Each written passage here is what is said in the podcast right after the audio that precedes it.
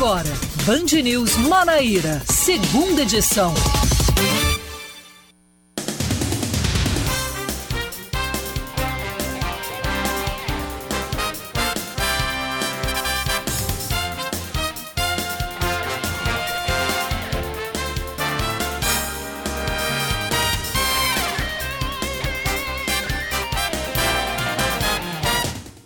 Horas, 1 minuto, começando a partir de agora o Band News Manaíra, segunda edição, comigo, Sueli Gonçalves, te atualizando sobre os principais fatos que acontecem em nosso estado nesta terça-feira, dia 15 de março de 2022. Hoje, Vitor Oliveira não está aqui comigo, ele está em casa, meio adoentado. Espero que fique super bem, que não seja Covid e que em breve ele estará de volta aqui conosco. Mas eu não estou sozinha, ele está aqui comigo é o João Pedro Melo. Boa tarde, bem-vindo, João. Boa tarde, Sueli. Boa tarde para todo mundo que está ligado aqui nos acompanhando. É isso, esperamos que Vitor volte logo bem, né? Por enquanto a gente vai aqui quebrando esse galho. Exatamente, só não vai deixar os ouvintes ficar sem as informações. Jamais, isso aí nunca. Então vamos aos destaques de hoje, porque a greve dos motoristas de ônibus coletivos de João Pessoa foi adiada. A paralisação estava programada para acontecer amanhã, mas por decisão da Justiça fica proibida de acontecer. O presidente do Sindicato dos Motoristas da Paraíba, Rony Nunes, disse que espera reverter a situação que, mesmo que não aconteça amanhã, acontecerá em outro momento. O Sindicato das Empresas de Transporte Coletivo Urbano de Passageiros de João Pessoa, o Sintur, também se manifestou sobre o indicativo de greve e, em uma nota, disse que repudia o movimento dos trabalhadores. O desembargador Ricardo Porto determina o uso de máscaras em Campina Grande. A decisão atende a um pedido do Ministério Público Estadual, que justifica dizendo que não pode um município adotar conduta individual diferente do cenário estadual, em que se pretende salvaguardar a saúde e a vida da população como um todo. Ao decidir sobre o caso, o desembargador José Ricardo Porto entendeu que os municípios não podem adotar indiscriminadamente quaisquer medidas de emergência sanitária especialmente aquelas que apresentam manifesta contrariedade à legislação federal ou estadual. A Câmara Municipal de João Pessoa elegeu a nova mesa diretora que vai comandar a casa no biênio 2023-2024. Depois da Justiça anular, no mérito, a eleição realizada de forma antecipada em janeiro de 2021, a Casa Legislativa fez uma mudança na lei orgânica do município para poder realizar a eleição de hoje. O, o atual presidente, Dinho Dowsley, foi reconduzido à presidência por unanimidade e agora fica à frente da Câmara Municipal de João Pessoa até o ano de 2024. O deputado estadual Cabo Gilberto, líder da oposição na Assembleia Legislativa da Paraíba, está oficialmente no PL. A ficha de filiação do paraibano que deixou o PSL, legenda pela qual foi eleito em 2018, foi assinada pelo presidente Jair Bolsonaro em Brasília. Nas redes sociais, o parlamentar afirmou que deve assumir nos próximos dias a vice-presidência do Diretório Paraibano da sigla.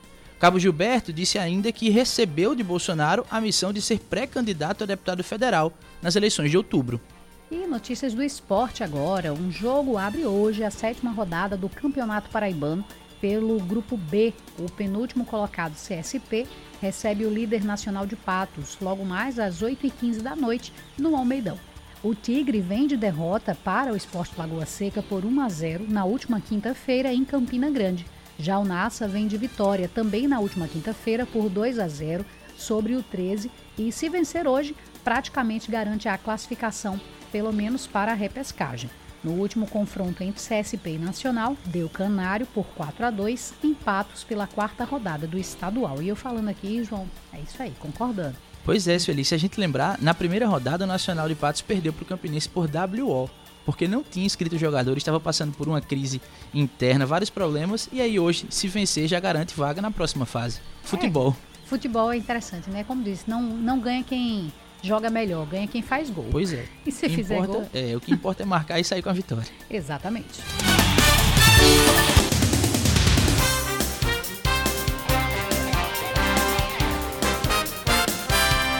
E a gente segue nesta tarde de terça-feira, finalzinho de tarde de terça-feira. Para a gente começar, vamos com informações sobre o clima. Band News. Tempo. A previsão para hoje na cidade de João Pessoa é que à noite fique com um tempo firme e a temperatura mínima que vai apresentar é 24 graus, a máxima é 31. Nesse instante, os termômetros aqui em João Pessoa estão marcando 31 graus com sensação térmica de 35. Ou seja, a gente segue com calor de João Pessoa, tem algumas nuvens no céu, mas pela previsão a gente não tem chuva para o dia de hoje, mas que pelo menos a gente não tenha o calor de todos os dias aqui na capital paraibana, que deu uma amenizada aí para a gente ficar bem mais tranquilo, não é verdade? Agora vamos para Campina Grande, a rainha da Borborema. A previsão é de pancadas de chuva à noite, diferente de João Pessoa. A temperatura mínima prevista é 22, a máxima é 32. Vamos dar uma olhada nos termômetros nesse instante, está com 30 graus, sensação térmica de 33.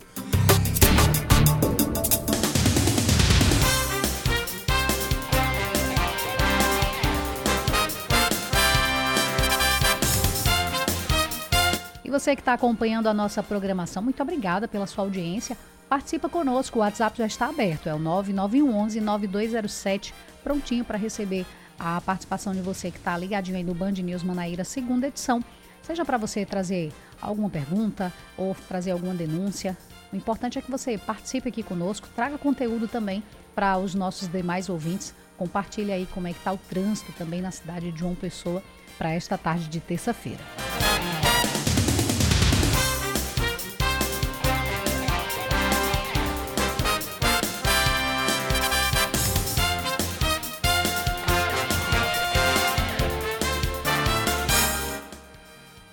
Vamos trazendo agora informação, porque eu comecei o jornal, eu abri o jornal hoje falando que os motoristas de ônibus tinham confirmado o indicativo de greve em João Pessoa. Os profissionais da categoria reivindicam direitos é, retirados no início da pandemia da Covid-19. Mas aí o presidente do Sindicato dos Motoristas da Paraíba, Rony Nunes, falou quais são esses direitos que os motoristas estão reivindicando, porque é que eles estão é, buscando essa resposta com relação à empresa de ônibus. Vamos ouvir a nossa categoria não quer nem aumento. A categoria está reivindicando a volta do que foi tirado antes da pandemia. O motorista tinha um vale alimentação de 600 reais. Esse vale caiu para 300 reais. Tinha um vale alimentação de 300 reais, caiu para 150 reais. O motorista está fazendo a função do motorista e do cobrador. Antigamente o motorista tinha uma comissão de 2% em toda a renda do ônibus. Hoje o motorista só tem a comissão de 2% em cima do dinheiro. Antigamente, o motorista ganhava para fazer as duas funções, a dele e do cobrador, de 500 a 550 reais. Hoje, só está o quê? 80 reais, no máximo. Quer dizer, ele teve uma perca aí de 500 reais. E teve uma perca no, no valor alimentação de 300, a perca que ele teve aí foi de 800 reais. E é o que a gente está querendo, 30% e outra, com a volta dos cobradores. A paralisação ela estava marcada para começar, para acontecer amanhã, mas ela foi adiada por uma decisão judicial. Ainda assim, segundo Rony, os trabalhadores esperam reverter a medida judicialmente e devem manter a greve nos planos. Até o momento, a gente não tem informação se a, o pessoal do Sindicato dos Motoristas conseguiu reverter essa determinação judicial que proíbe a, que a greve aconteça amanhã, mas até o momento está proibido. Então, alguns ouvintes até nos perguntaram aqui com relação a se realmente vai ter ou não. Até o momento é para não ter, mas fiquem alerta porque ainda tem a noite, pode acontecer algumas mudanças e a gente espera que não aconteça, que não tenha, porque acaba prejudicando. Eu entendo, a, as reivindicações são justas com relação ao que está sendo colocado pelos motoristas, mas pelos, pelos representantes né, dos motoristas, mas a gente espera de coração aí que tudo seja resolvido para que a população acabe não se prejudicando com relação a essa paralisação, se ela vier a acontecer. Porque Rony disse, Rony Nunes, que é o presidente do, do Sindicato dos Motoristas da Paraíba, ele disse que espera que consiga fazer em outro momento caso as reivindicações não sejam atendidas.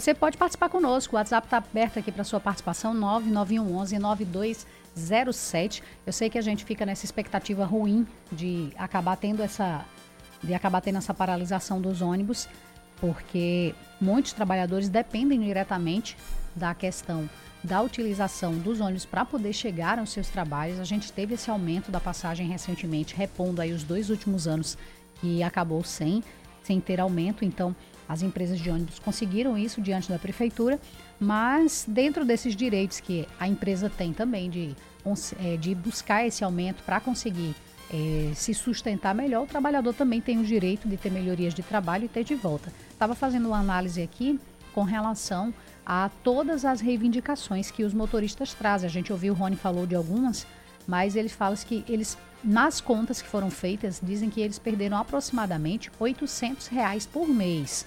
O valor que é, o que vale da redução do vale de alimentação, que caiu de 600 para 300 reais, e da comissão que é paga ao motorista após a, a demissão de massa dos cobradores, que era de 2% no valor da passagem de cada passageiro.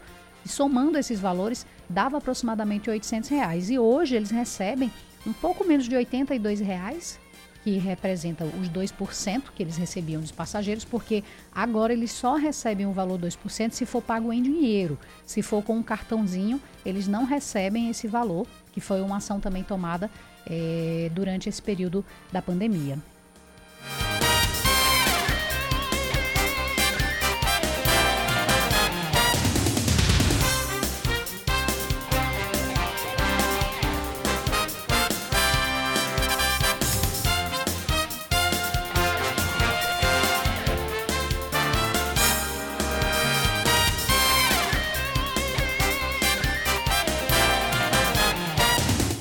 Olha, e ainda sobre a, o indicativo de paralisação dos motoristas de ônibus aqui em João Pessoa, nós vamos falar agora com o diretor do Sindicato das Empresas dos Transportes Urbanos de João Pessoa, da Cintur, que é o Isaac Júnior.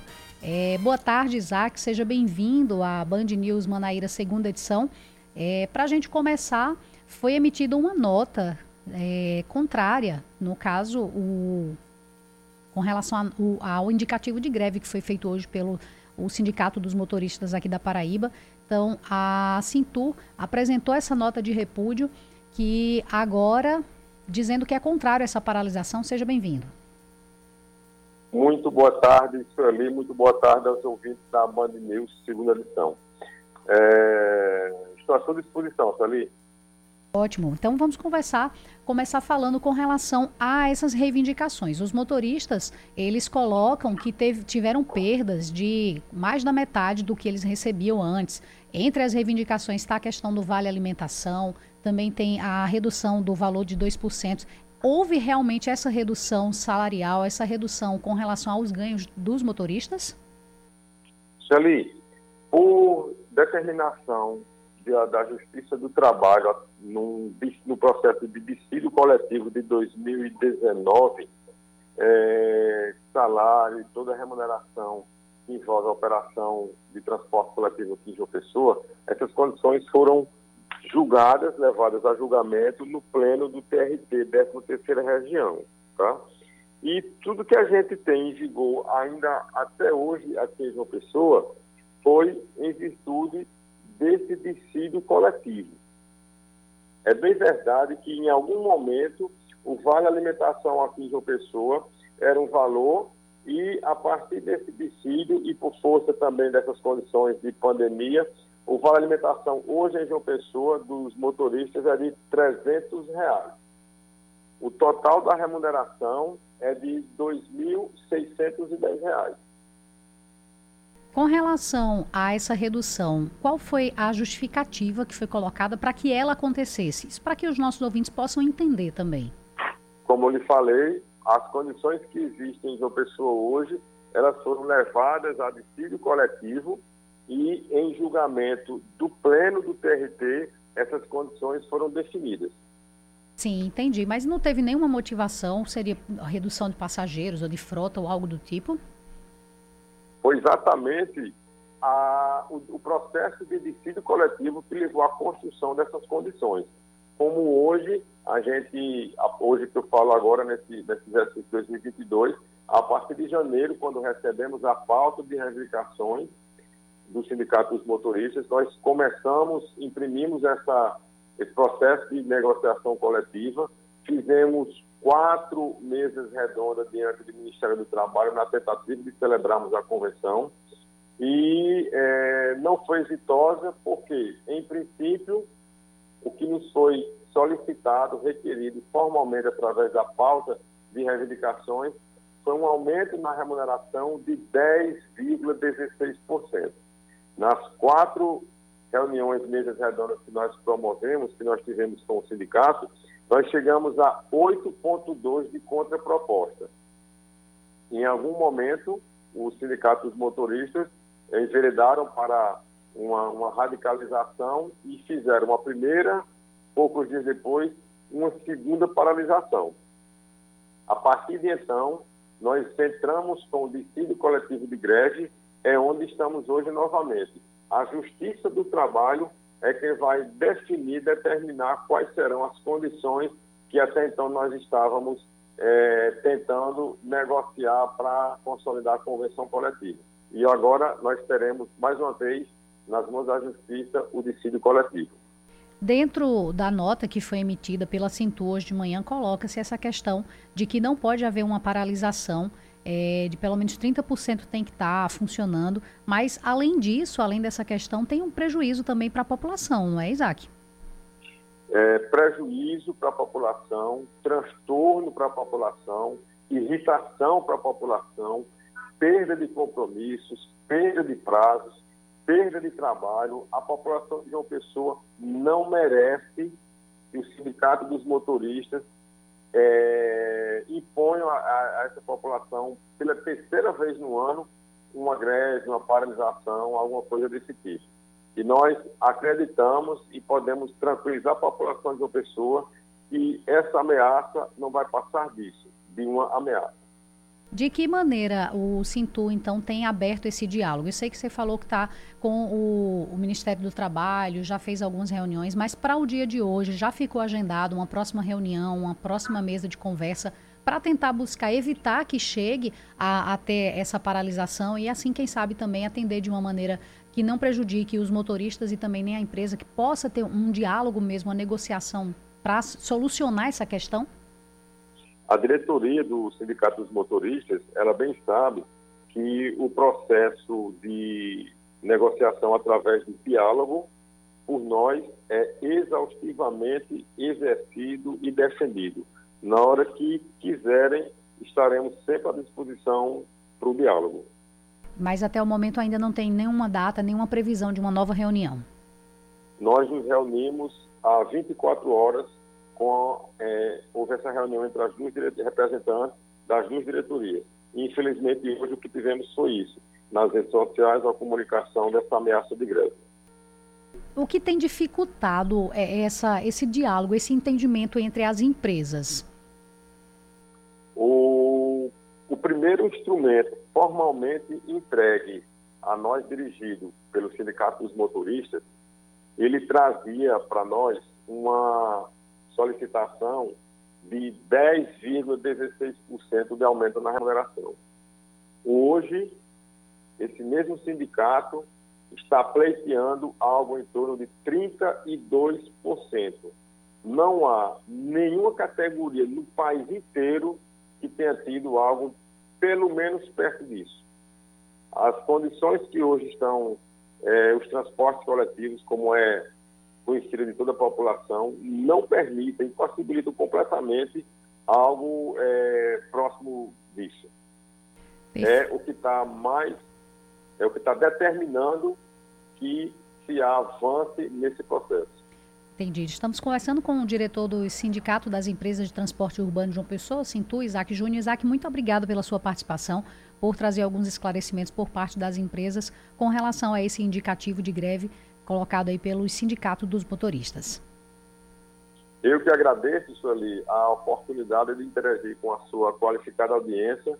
Estamos sempre à disposição e, mais uma vez, é, tranquilizar a população de João Pessoa que amanhã, nessa quarta-feira, a operação de transporte coletivo será absolutamente normal. Um grande abraço, boa tarde. Boa tarde para você também, muito obrigada pela atenção.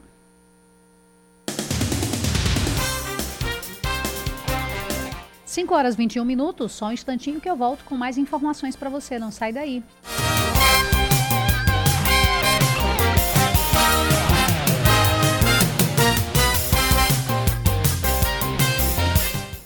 5 horas e 23 minutos, estamos de volta com o segundo bloco do Band News Manaíra, segunda edição, e vamos aos destaques.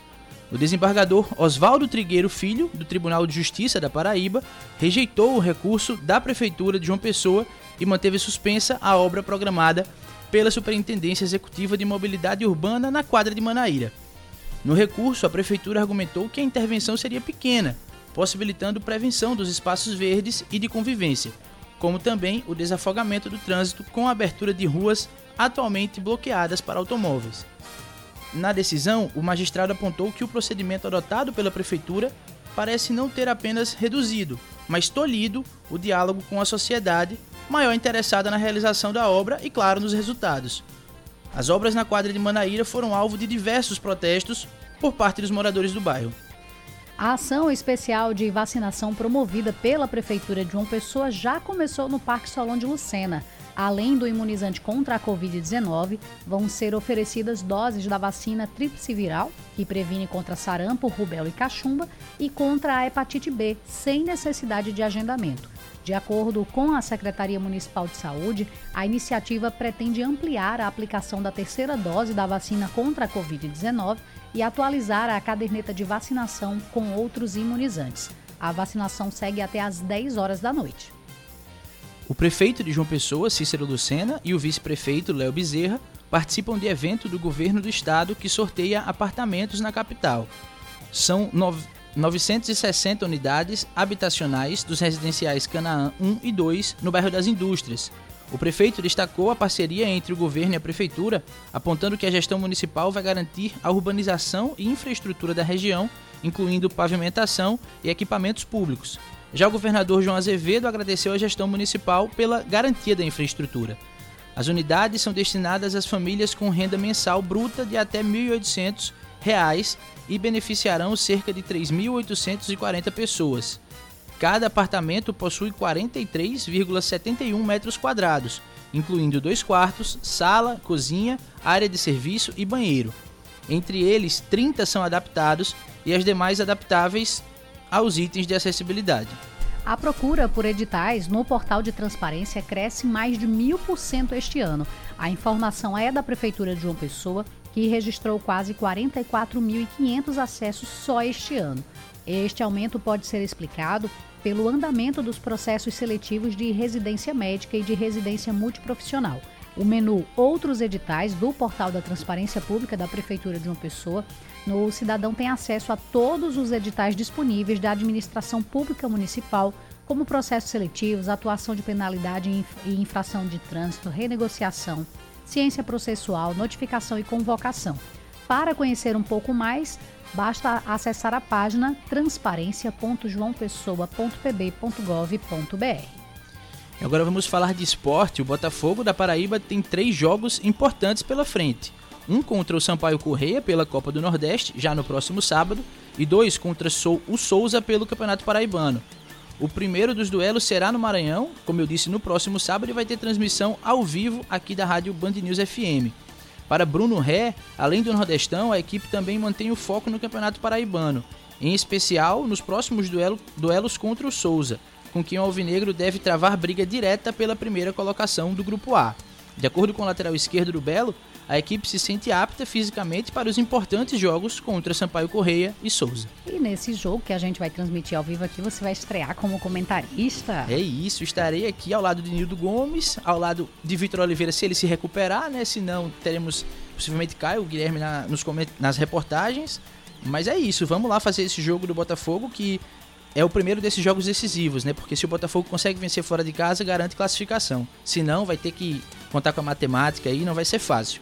E contra o Souza, difícil demais jogar contra o Souza lá no Sertão. Se o Souza vence o Botafogo, já coloca um pé nessa primeira vaga, que dá passagem direta para a semifinal. Aí sobra ao Botafogo a repescagem ainda, tem que fazer um clássico possivelmente contra o 13. Então tem que ir para cima desses jogos para vencer todos. Com certeza. E nós estaremos juntos. Eu também estou aqui no plantão comandando a nave Band News durante a transmissão desse jogo que vai estar imperdível. É é decisão já, né? Caminhando já para pontos importantes do, do campeonato. Né? Todos os jogos ao mesmo tempo na Copa do Nordeste é decisão em todo lugar do, do Nordeste, né? É isso aí.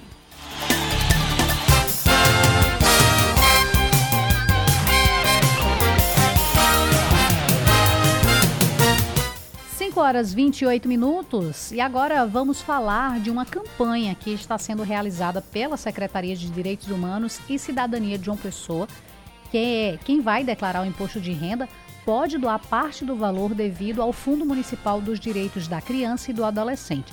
Betinho Nascimento, que é repórter da TV Band Manaíra, traz os detalhes. A declaração do imposto de renda deve acontecer até o dia 29 de abril e todo mundo já está ciente disso. Agora, o que muita gente não sabe é de uma campanha realizada pela Secretaria Municipal de Direitos Humanos e Cidadania, aqui de João Pessoa. É que o valor devido do contribuinte aí pode ser, além de declarado, enviado uma porcentagem para o Fundo do Direito da Criança e do Adolescente aqui de João Pessoa. O secretário João Curudinho está aqui ao meu lado, vai trazer detalhes de como deve funcionar dentro desse prazo aí dessa declaração do imposto de renda. É uma campanha muito importante que visa ajudar crianças e adolescentes através do pagamento do imposto de renda, não é isso? É, muito bem aplicado esses recursos. A gente está em campanha e pedimos a vocês que façam declaração do imposto de renda. Você, contribuinte, você que é pessoa física, pessoa jurídica, a pessoa física pode destinar até 3%, a pessoa jurídica 1%, e esse dinheiro será bem aplicado. O fundo é uma lei criada para administrar essa arrecadação e esses recursos é implantado através de projetos dentro das instituições se a gente administra esses projetos, projetos em benefício da criança e do adolescente. A importância é muito grande. O ano passado nós atendemos mais de 28 entidades e esse ano vamos atender a 30 entidades com esses recursos que são destinados para o fundo da criança e do adolescente. E aí no ato da declaração do imposto de renda é que cada contribuinte deve colocar os dados justamente nesse ato para que esse valor seja destinado. Né? Assim, tem o, os dados, né, que é o CNPJ, a razão social e depois você envia para o e-mail do Fundo da Criança e do Adolescente que é fmdcajp@gmail.com. É importante o senhor mais uma vez fazer esse apelo para o povo de casa, né, pessoal que que vai contribuir, que já está nesse processo aí para declarar o imposto de renda, que faça uma, uma boa ação, né? Que é ajudar esses projetos destinados aí a essas crianças e esses adolescentes aqui de um pessoa. Ah, com certeza. A gente pede para vocês, mais uma vez, vocês que estão declarando imposto de renda, pensem na criança e no adolescente e façam essa doação. Muito importante, secretária. Muito obrigado pelas informações. Parabéns pela campanha. E para você que está querendo saber aí quais são esses dados, você vai colocar os dados aí na declaração de imposto de renda, como o secretário já disse, é a razão social, se chama Fundo Municipal dos Direitos da Criança e do Adolescente, entre parênteses FMDCA, e aí colocam CNPJ 09467 841 mil, ao contrário, que é o 0001 tracinho 88. O banco é o Banco do Brasil, agência 1618 IFEM 7 1618 tracinho 7 e a conta corrente é 12872 12872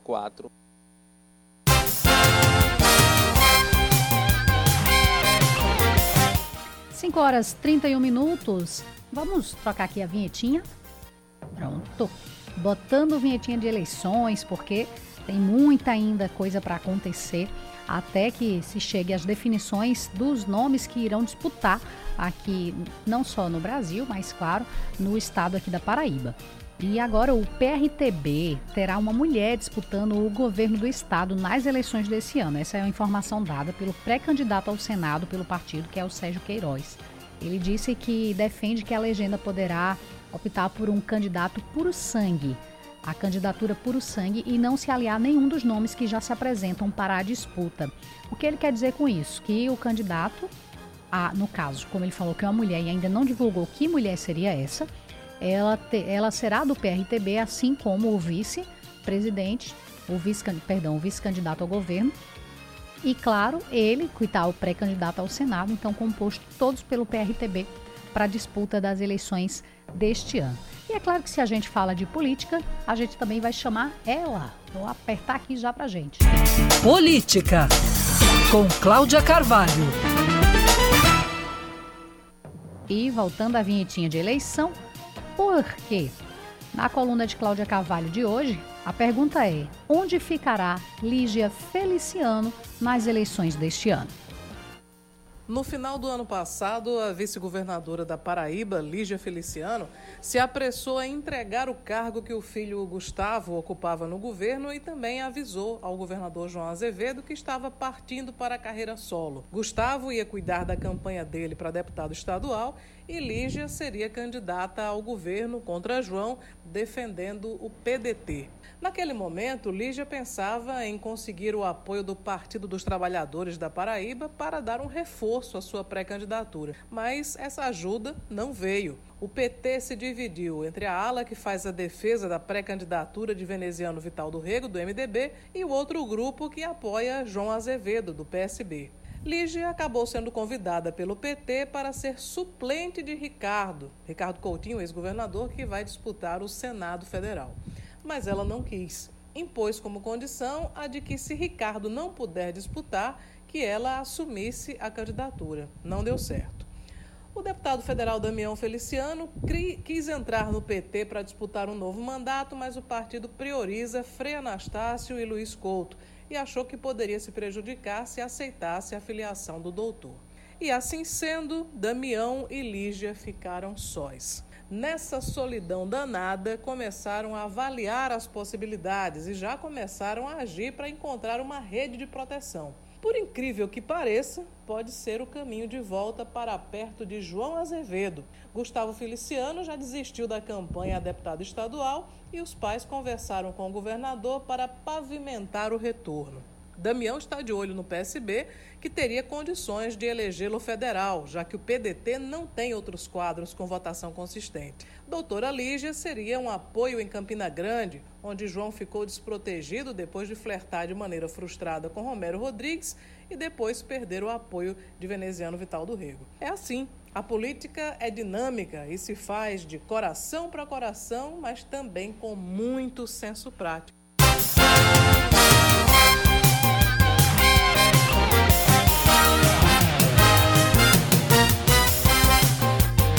5 horas 35 minutos. Vamos com participação dos nossos ouvintes pelo 9911 9207.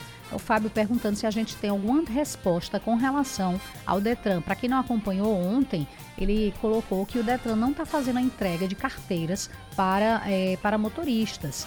E até o momento, infelizmente, a gente não teve um retorno do Detran com relação a este assunto, Fabiano. É uma pena a gente não poder ter uma resposta para passar para vocês, mas a gente vai continuar né, na insistência e aguardando se o Detran vai dar uma resposta com relação a estar segurando essa suspensão aí dessas carteiras. Seu caminho. E vamos com informações iniciais no trânsito de João Pessoa, pelo que a gente pode acompanhar através das câmeras da CEMOB. A gente vê aqui na próxima ali na Praça Shopping, começando pela região sul da cidade de João Pessoa, próxima ali à Praça da Paz, apresenta um fluxo muito tranquilo com relação aos carros que estão trafegando nessa hora. Não tem nem muito carro. Em compensação, no início da principal dos bancários, que é empresário José Rodrigues Alves, a gente vê um fluxo intenso de carro, mas constante. Então, por ser constante, acaba tendo essa boa fluidez e não há um, segurando tantos carros. Tem uma fila aqui para quem vai chegando perto do semáforo, mas o semáforo abre já começa a circular um pouco mais. Mesma situação a Avenida a Via Expresso Padre Zé, encontra-se com fluidez constante, bastante movimento também nesse instante, mas sempre com uma boa fluidez. Descendo mais um pouquinho, chegando aqui na Avenida Hilton Souto Maior, as câmeras não estão com imagem disponível, mas pelo que a gente pode ver no mapa, tem um fluxo mais intenso de carros para quem está chegando na primeira rotatória de quem vai ao bairro José Américo. Então, quem está indo no sentido bairro José Américo nessa primeira rotatória vai encontrar um trânsito mais lento, justamente por conta do fluxo que é mais intenso nesse horário. E quem está vindo do José Américo, também chegando nessa rotatória, vai encontrar um, um trânsito mais complicado também. Já na região dos trevos da manga, das Mangabeiras aqui, a gente vê que tem uma boa fluidez de carro, então sem maiores problemas com relação ao trânsito. A Avenida José Taveira com um fluxo intenso, mas também com boa fluidez. Vamos chegar aqui mais um pertinho, mais um pouquinho perto da região da praia, chegando na Avenida Beira Rio. Fluxo intenso para quem vai na ladeira do altiplano. A gente vê que tem bastante carro já nesse horário aqui. Para quem está indo também para a Avenida Epitácio Pessoa, é, saindo aqui da Beira Rio, também vai encontrar o trânsito intenso, mas com boa fluidez. Já na a, a BR-230, tá um trânsito imenso, tá? Que para quem vai no sentido João Pessoa Cabedelo, começa nas proximidades do, da Universidade Federal da Paraíba. Quem vai subindo aqui pela alça da Beira Rio também vai encontrar um trânsito bastante lento. Acho que o pessoal já tentando fazer essa fuga com relação com relação a para quem está saindo da BR-230 para fugir desse trânsito intenso. E ele segue aqui, pelo que a gente pode ver acompanhando no mapa, ele vai próximo, vai bem, vai, vai bem distante. Pelo que eu pude ver aqui no mapa, ele vai lá para a região dos supermercados, passando da, da região do Forró, aqui no sentido Cabedelo. Então, os motoristas que puderem evitar pegar a BR-230 nesse horário, vai evitar o trânsito. Para quem vem de Cabedelo João Pessoa, está um pouquinho mais intenso nas proximidades do Hospital de Emergência e Trauma.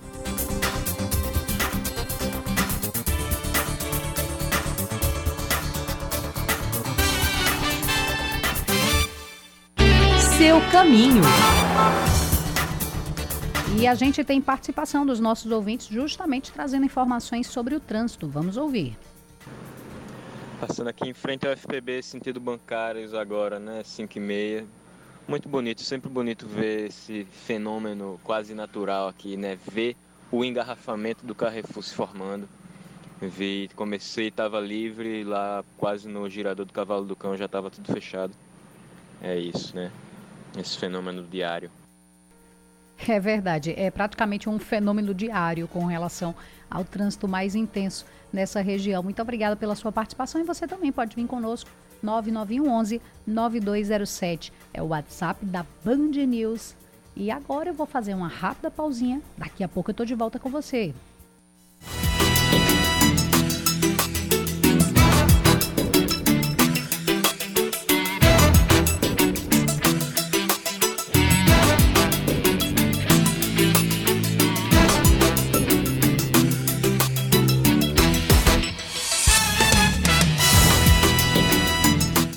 5 horas 41 minutos, voltando com o terceiro e último bloco do Band News Manaíra, segunda edição, e já indo direto aos destaques desse bloco.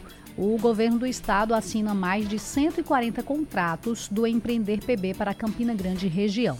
A ação totaliza um investimento de R$ 1.127.950 e vai atender pessoas que desejam abrir um negócio ou ampliar um, um já existente. A equipe do Empreender PB ressalta que os proponentes que assinaram os contratos deverão estar com status contratação na consulta de processo do site e que estejam atentos aos números de telefone para receber a ligação do agendamento da assinatura do contrato. As assinaturas começam amanhã e vão até a sexta-feira. da Paraíba aprova a ampliação do programa Tá na Mesa do governo do estado. Na versão atual do programa Tá na Mesa, são contemplados municípios com mais de 8 mil habitantes. Com a aprovação do projeto de lei, serão atendidas também as cidades com mais, mais de 5 mil habitantes, ampliando o quantitativo e beneficiando ainda mais pessoas com alimentação de qualidade e a baixo custo. O programa garante alimentação adequada e saudável a famílias de baixa renda em várias regiões do estado. O açude Epitácio Pessoa, no município de Boqueirão, responsável pelo abastecimento de Campina Grande e outras 19 cidades, recebe a primeira grande recarga hídrica do ano. De acordo com a Agência Executiva de Gestão das Águas, o reservatório recebeu entre ontem e hoje mais de 4 milhões de metros cúbicos de água, elevando a lâmina em 25 centímetros. Essa quantidade de água é proveniente das chuvas na região do Cariri e provocaram cheia no rio Taperoá, com isso, o açude ultrapassa a marca de 128 milhões, milhões de metros cúbicos, o que representa 27,5% da capacidade total. A expectativa da ESA é que essa quantidade continue aumentando, pois o buqueirão continua recebendo água dos rios.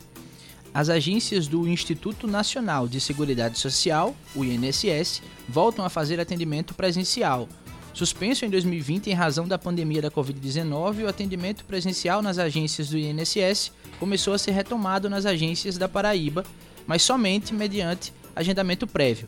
O agendamento deve ser feito no site ou no aplicativo Meu INSS, disponível nas plataformas de aplicativos ou pelo telefone 135.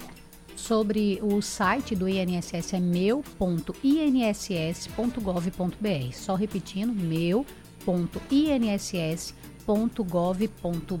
Notícias do esporte agora. O 13 anuncia mais uma contratação para o Campeonato Paraibano. O lateral direito Gustavo, que é um atleta não só velho conhecido do torcedor alvinegro, mas também integrante da equipe campeã estadual em 2020. Aos 33 anos, ele estava no Eirense do Piauí, sendo dirigido pelo treinador Marcelinho Paraíba. Nas quatro partidas disputadas dessa temporada, Sanderson foi o dono do posto do titular do Galo na Borborema. Gustavo também pode atuar perto pela direita no ataque, sendo mais uma opção para sua utilização na sequência do estadual. Jogador de confiança de Marcelinho, né? Marcelinho chegou, já trouxe Gustavo, que já rodou bastante aqui pelo futebol da Paraíba, é bastante conhecido. Tem 33 anos, mas pelo currículo parece que tem mais, inclusive. E aí volta para ser essa opção para o 13 que está aí brigando pela classificação no grupo B.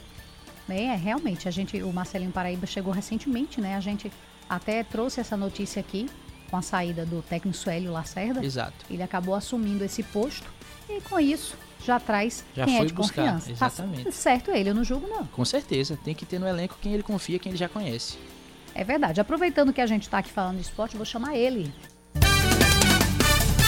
Esportes, com Ellison Silva. Pois é, muita movimentação, pouco planejamento. Com o Campeonato Paraibano em andamento, os times seguem contratando jogadores e demitindo treinadores. Foi o que a gente acabou de falar Exato. aqui, né? Em um torneio des- é, defasado financeiramente, pouco dinheiro acaba sendo mal gasto e quem perde é o nosso futebol. Esse é o tema da coluna de hoje com Ellison Silva. Essa terça-feira de movimentação com os times do interior da Paraíba pelo Campeonato Paraibano.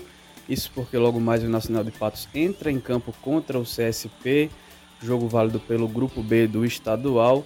A partida vale a liderança isolada para o Canário do Sertão, que foi empatado em números de pontos com o CSP depois do clássico dos maiorais do último domingo e o Nassa vai em busca de voltar à primeira colocação na tabela e se encaminhar para uma classificação e principalmente se distanciar do próprio 13, que também já encostou, chegou aos seis pontos, está invicto na competição, apesar de já estar em crise, de ter trocado treinador. Então é um jogo muito importante para a equipe lá da cidade de Patos. E na segunda-feira nós também tivemos uma movimentação lá em Cajazeiras, porque o Trovão Azul, depois de cinco partidas, já demitiu o seu segundo treinador. Depois do Jaelson Marcelino, que durou três rodadas, agora foi a vez do Jason Vieira ser desligado do clube, depois de apenas dois jogos à frente do comando da equipe.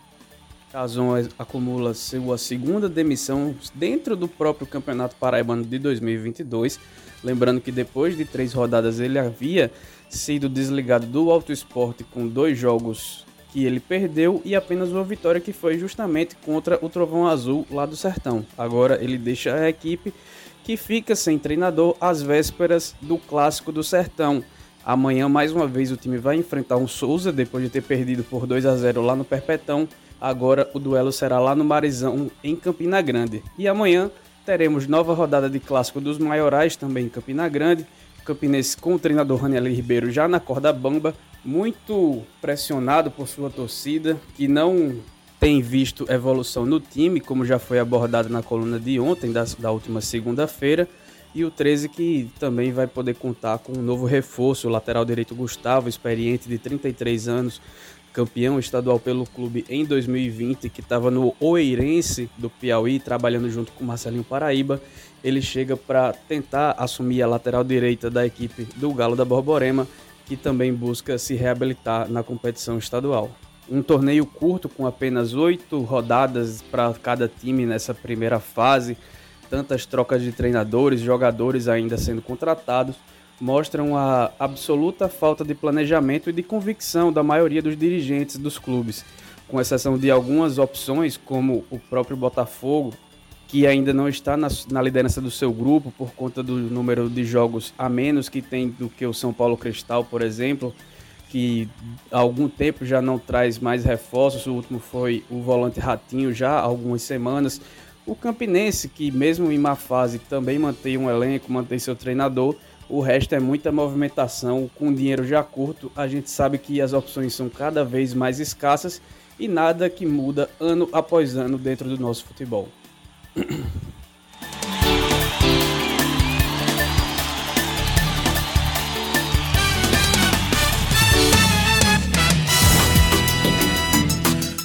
5 horas e 49 minutos, a gente acompanhou aí a coluna com Alisson Silva falando sobre futebol e mais ainda sobre dinheiro né, que é investido nos nossos campeonatos. Mas agora a gente muda de assunto porque os moradores da cidade de João Pessoa já podem eleger as políticas públicas que acharem necessárias para a melhoria dos bairros e comunidades.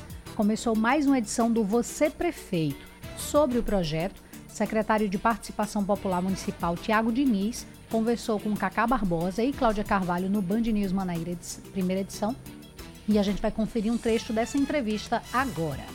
Vamos lá então. É, o você prefeito é aquilo que já foi no passado orçamento participativo, orçamento democrático, orçamento popular e agora tem o nome de você prefeito. Basicamente é isso, secretário? É basicamente isso. Na verdade, João Pessoa hoje ela vive a sua terceira fase da democracia participativa. Lá no passado, em 2005, o orçamento democrático foi implementado, é, em 2013, o orçamento participativo com a segunda fase é, foi implantado na cidade. E agora, na gestão do prefeito Cícero Lucena, desde 2021, é, a Secretaria Executiva da Participação Popular criou um programa chamado Você Prefeito, é, que foi lançado em maio de 2021 e que executa todo esse ciclo participativo desde o ano passado. Ano passado nós elegemos 369 conselheiros regionais é, e municipais dentro da nossa cidade.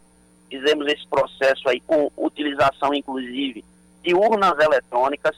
E aí todo esse processo de reuniões ordinárias, reuniões temáticas, é, eventos dentro dessas regiões, das 14 regiões de João Pessoa, nós fizemos desde o ano passado. E agora, este ano, nós estamos preparados para esse ciclo das plenárias, né, das audiências públicas, que são o, o ápice desse grande instrumento que é a participação popular, para que as pessoas que moram nas suas respectivas regiões possam estar aí elegendo as suas três prioridades, ou seja, as três políticas públicas que elas desejam é, que a prefeitura possa estar investindo na sua comunidade ou no seu bairro. E aí dessa forma que a gente executa esse ciclo.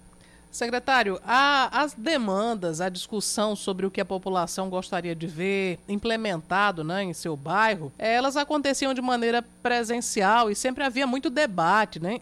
Como é que fica a logística agora que nós estamos ainda em um momento em que essas discussões são feitas de maneira remota, de maneira virtual? Como é que o, o cidadão, a cidadã, o ouvinte da Band News, por exemplo, como é que ele pode participar dessa discussão? Está tudo no site da prefeitura, as regiões, o bairro pertence àquela região, que muita gente não conhece por região a cidade. Então vai lá no site da prefeitura, a gente tem todas as regiões e quais são essas regiões que pertencem a esses bairros. E ao mesmo tempo nós temos todo o calendário já disponível, tanto com a data da plenária e o link disponível também, a data do link que vai estar disponível para votação nesse processo, vai ser o mais democrático e participativo da história de uma pessoa. 5 horas e 52 minutos e a gente agora vai falar sobre o quê? Mais aumento, João. Você acredita que a gente vai falar de mais aumento? É difícil, mas virou rotina, né? Virou rotina. Após autorizar empréstimo para as operadoras de energia, a ANEEL anuncia aumento de conta de energia para 2023. Quem tem os detalhes direto de Brasília é a nossa correspondente Fernanda Martinelli a expectativa de que haja um novo aumento na conta de energia para o consumidor e esse aumento deve ter início já em 2023. Isso foi o que anunciou a ANEEL, Agência Nacional de Energia Elétrica. Esse aumento vai se dar por causa de um empréstimo que a ANEEL autorizou para as operadoras de energia no valor de 10 bilhões e meio de reais. De acordo com a própria ANEEL, esse empréstimo vai servir para sanar dívidas e também prejuízos por causa do ano passado, de 2021. De acordo com as operadoras de energia, esse prejuízo se deu por causa de alguns bônus bônus que foram dados, concedidos aos consumidores e também por causa da crise econômica. E claro, quem vai pagar por esse empréstimo é o consumidor. De acordo com informações, metade desse valor já vai ser concedido à vista às operadoras de energia elétrica e a outra metade deve ser concedida de forma parcelada. Ainda não se sabe qual vai ser a taxa de aumento na conta de energia. Está se aguardando apenas saber sobre a taxa de juros que será cobrada em cima desse empréstimo para que com isso a ANEL possa determinar quanto vai aumentar na conta de energia do consumidor. Então, diante desse cenário de aumento dos combustíveis, do gás de cozinha, agora já vem uma previsão de aumento na energia elétrica que começa a valer a partir do início de 2023. E agora, falando ainda sobre aumento, a gente está achando ruim, sabe, Jones? Nos últimos dias a gente escuta muitos aumentos, muitos aumentos. Eu sou do tempo da Xuxa, tá? Não olhe para mim assim não, Raíssa, mas eu sou do tempo da Xuxa. E tinha uma musiquinha que ela dizia, de hoje em diante só quero boas notícias, me conte boas notícias. Eu adoraria que essa música virasse realidade, mas infelizmente cada dia que passa está mais distante, porque o preço da gasolina só faz aumentar. E a gente está achando ruim porque passou de R$ reais no Acre, a gasolina está chegando a R$ 11,63. O valor foi registrado no município de Jordão, que é uma cidade isolada e só tem acesso por água ou avião. O repórter Essimário Carvalho, que é da TV5, afiliada da Band News, tem os detalhes sobre este absurdo com relação ao preço da gasolina. Bom dia, Cacá. Bom dia, Cláudia. Abastecer um carro aqui no estado do Acre atualmente não é tarefa fácil. Isso por conta do preço da gasolina. O município de Marechal Taumaturgo, que fica a 580 quilômetros aqui da capital, o litro da gasolina comum é de R$ 10,55. Isso mesmo, R$ 10,55. Mas no município de Jordão, que é isolado, o preço é de R$ 11,56. R$ 11,56 e só existe um posto terrestre nesta cidade. Aqui na capital, Rio Branco, o valor médio do litro da gasolina é de R$ 7,58. De Rio Branco, Acre, é Simário Cavalho para o Band News. Bem, a gente viu aí o Essimário falando essa notícia bombástica do valor da gasolina do Acre. Ele participou ao vivo hoje de manhã no Band News Manaíra, segunda edição, mas eu achei tão curioso esse valor que eu resolvi botar aqui para os ouvintes. Inclusive, tem um ouvinte já participando conosco, dizendo assim: não dei ideia, não. a ideia que eu queria dar é que a gasolina voltou a ser 1,55. Eu me lembro quando eu comprei o meu primeiro carro, a gasolina era 1,55. Hoje, a gente tem esse preço absurdo de mais de 7 reais e no Acre passando de 11 reais. É, Jefferson, que participou aqui conosco, dizendo que não é para dar ideia. Ele disse que os donos dos postos só querem um pezinho, e é verdade, viu? Falou em ter uma melhoriazinha ali para eles, eles já estão aumentando. Aumentou 18%, opa, deixa eu botar 20% aqui. Infelizmente, eles não têm pena do nosso bolso. Quem tem que ter pena do nosso bolso é a gente mesmo, não é verdade, João? É, e a alternativa que seria o etanol também sobe junto, né? A gente nunca entende porquê, mas também o preço vai lá para cima, não adianta nem fazer conta de qual é mais vantajoso, porque vai sair tudo caro do mesmo é jeito. É verdade, mas teve uma vez que eu fiquei nessa curiosidade, inclusive estava ouvindo aqui, um ouvinte questionou, e eu fiz, eu vou tentar ver aqui, porque fiz uma pesquisa e disse que é simplesmente oferta e procura. Sim nada mais do que isso. Não é porque aumentou, é, diminuiu a produção do álcool, teve um prejuízo na, na, na, parte industrial. Não, é somente oferta e procura, ou seja, os usineiros é quem sai mais lucrando com uhum. essa história. Mas se eles, eu, eu até comentei e repito isso, se eles usassem um pouquinho mais de esperteza, as pessoas que utilizam gasolina passariam a só usar álcool. Exatamente. E eles iam ganhar muito mais. Sem precisar assustar, né? Sem precisar assustar. Aquela continha que eu nunca sei fazer direito, que eu, tenho, eu confesso que eu tenho dificuldade para saber se a gente consegue economizar mais botando álcool ou gasolina, que eles sempre recomendam multiplicar por 0,7. Tem toda uma continha, né, é. que se faz para fazer, para analisar se é melhor abastecer com um ou com outro. É, quando faz no, no pé ali, acaba dando no mesmo acaba sendo o, o, mesmo valor. Porque eu sei que a questão do álcool é que ele tende a ser consumido mais rápido Exato. pelo veículo e evapora também mais rápido. Então, assim, se os usineiros é, usassem um pouquinho mais do, da inteligência e não se preocupassem só com a uhum. questão da oferta e da procura, eles iriam manter o valor e as pessoas iriam abastecer mais e o álcool seria o primeiro combustível a ser usado aqui, não só na Paraíba, mas no Brasil.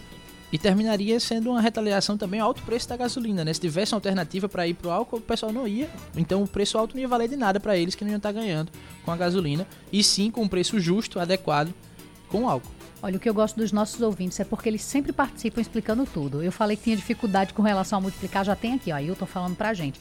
Pega o preço da gasolina e multiplica por 70%. Se der maior que o preço do etanol, não vale a pena. Olha aí. Esse é a multiplicação. Atenção, viu, pessoal? Olha aí, vale a pena. Muito obrigada. Tem o Jefferson também colocou o preço do álcool é vezes 100 dividido pelo valor da gasolina e ver se dá. Enfim, ele botou até o Ailton colocou até um exemplo aqui para a gente ver. Ele multiplicou 6,99 vezes 70%, dá 4, é um pouquinho, quase 90, 4,9 aproximadamente. Ele disse que o etanol está com 4,99, então acaba dando a mesma coisa. Não, não compensa. Realmente é uma conta simples, né? Obrigada, meninos, por me ajudar aqui. O Jefferson, o Ailton também, com certeza, ajudou outros ouvintes nessa explicação com relação a como fazer essas contas.